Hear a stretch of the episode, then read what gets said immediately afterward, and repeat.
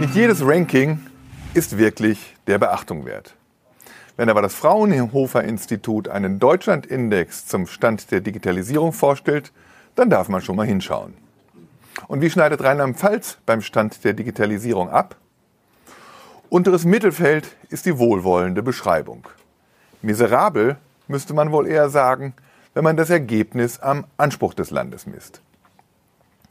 Platz 11 von 16 Bundesländern. Betrachtet man die westdeutschen Flächenländer, belegt Rheinland-Pfalz sogar den zweitschlechtesten Platz. An der Bevölkerung, an den Bürgern liegt das offenbar nicht. Bei der Benutzung von Social Media nämlich ist Rheinland-Pfalz Spitzenreiter. 60 Prozent der Bürger nutzen Facebook, Twitter, WhatsApp oder Instagram. Deutschlandweit der Spitzenwert in der Kategorie Digitales Leben. Das mag auch an der ländlichen Struktur von Rheinland-Pfalz liegen. Im Pfälzerwald und im Hunsrück, im Westerwald und in der Eifel tragen die sozialen Medien dazu bei, dass man in Verbindung bleibt. In Verbindung mit den Kindern und Enkeln, in Verbindung mit den Eltern und Großeltern, in Verbindung mit Freunden und Verwandten. Diese hohe Akzeptanz digitaler Werkzeuge belegt es recht, dass die Landesregierung ihre Hausaufgaben in Sachen Digitalisierung noch lange nicht gemacht hat. Gerade weil sie sich zum Ziel gesetzt hat, alles dafür zu tun, dass die ländlichen Räume in Rheinland-Pfalz nicht ausbluten. Falls es der Ampelkoalition noch niemand gesagt haben sollte, Digitalisierung ist dafür in vielerlei Hinsicht das Mittel der Wahl. Vier Beispiele gefällig?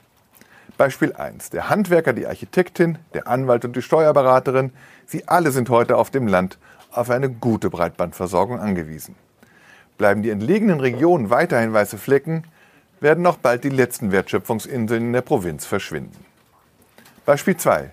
Telemedizin kann in Zukunft die schwache ärztliche Versorgung abfedern.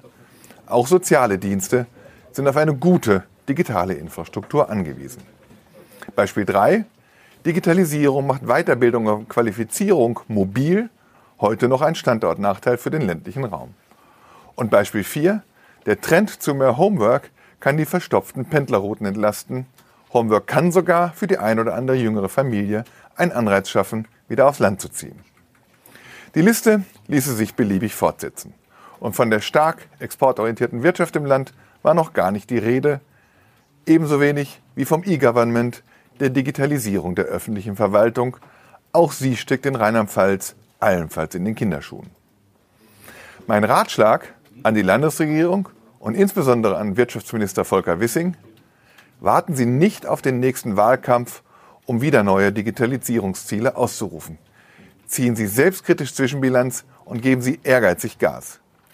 Bei der kommenden Landtagswahl wollen wir keine Versprechen mehr hören, sondern vorzeigbare Zwischenergebnisse sehen.